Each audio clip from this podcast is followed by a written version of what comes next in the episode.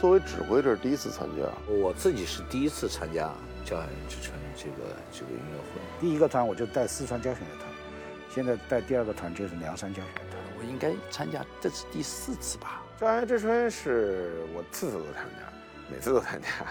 我这是第七次了。我两千零八年第一次交响乐之春带厦门爱乐乐团，二零一零年再次应邀来，也是厦门爱乐乐团。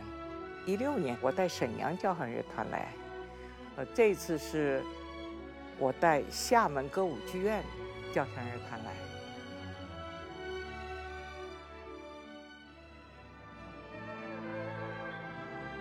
今年是建党百年，但是呢，它也是中国交响乐发展的一百年。所以说，说把两个一百年，尤其是建党百年作为今年的主要的侧重点，就恰逢交响乐之春。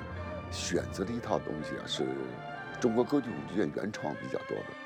它既是中国折射了中国音乐交响乐百年，也是这个中国红色经典的这个传承。我们这次是带来了一场完完全全跟北京有关系的作品。在下半场呢，我们将会世界首演，呃，刘思军老师今年专门因我们的违约而写的。没有共产党就没有新中国。那么没有共产党没有新中国这个歌，其实它是当地的一个民歌，叫《霸王鞭》。说原来那个作者曹火星嘛，中央委派他到那当地去工作，然后呢，他就接触到了当地的这个环境，发现了这首歌很好听，呃，然后就是小孩都会唱，他就把那词儿给改了，改成了没有共产党没有新中国。灯塔在当今来讲呢，我觉得它的现实意义是。让所有生活在这么一个美好的大环境底下的人，呃，能够真正的体会到，就是这样的幸福生活的来之不易。至于说多团的联合，我想的话，可能考虑到参与度。哪一首群众歌曲最能适合灯塔？有一天，我脑子里突然冒出来一个旋律：没有共产党，就没有新中国。他这是从里边节选了他最有代表性的哒哒哒哒这个主题音调，从头到尾贯穿。还有一个六度音程，就是滴答哒哒滴答啦哒哒这句。我们这次呢，又是建党一百年，其实呢，也是中国文化发展的一百年。中国共产党的成立是一个一群有理想的、有文化的年轻人结合在一起的。所以说，同时同样。中国交响乐、中国音乐的发展，也是一群有才华、有理想、年轻的音乐家们在一起，一直到百年到现在。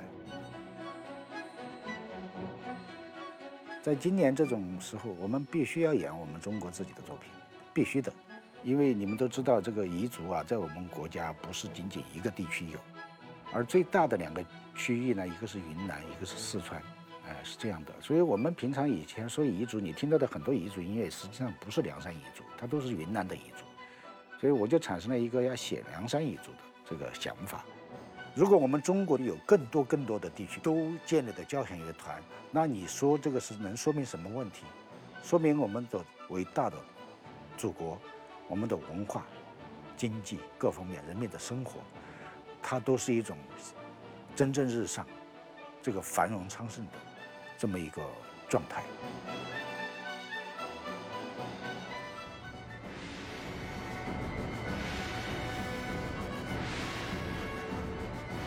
国家大剧院，比如说搞交响乐之春，现在已经好像第七届了，是吧？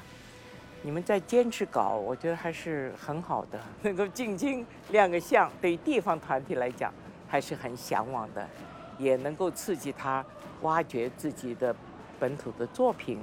啊，训练这个乐队，让他达到比较，呃，优秀的这个水平状况，能够到首都来被大家认识。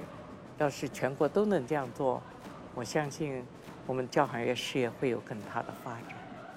在国家大剧院的舞台上面，可以展示他们的作品，展示他们的呃演出，展示各个很多地方交响乐团的这种水平。我觉得这也是非常。重要的一件事情。中国的乐团演奏中国作品，已经很多年没有见到这种气氛了，那种认真、那种投入和产生的那种剧场效果，我觉得这是咱们国家大剧院交响乐之春所带来的这种为推动中国交响乐发展那种可喜的成果。大剧院举办的这个中国交响乐之春，不仅展示了中国交响乐团的艺术魅力，也向广大听众介绍了中国百年来的这个交响乐创作。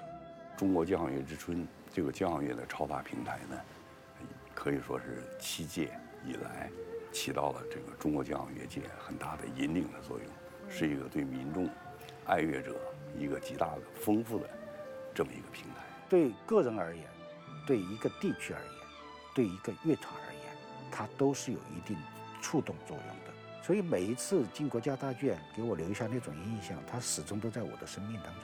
其实大剧院本身就是一个一个很大的平台，这个平台是对于全国乃至世界上一个很重要的一个平台。我就希望大家能够写出自己最最满意的一部作品。我觉得这也是一个呃叫春存在的意义。你工作是只争朝夕，但是你的作品的完成，我觉得应该是精雕细琢。所以说，我们每年都等着好作品来来呈现，所以这个是一个非常非常好的一个一个平台和契机。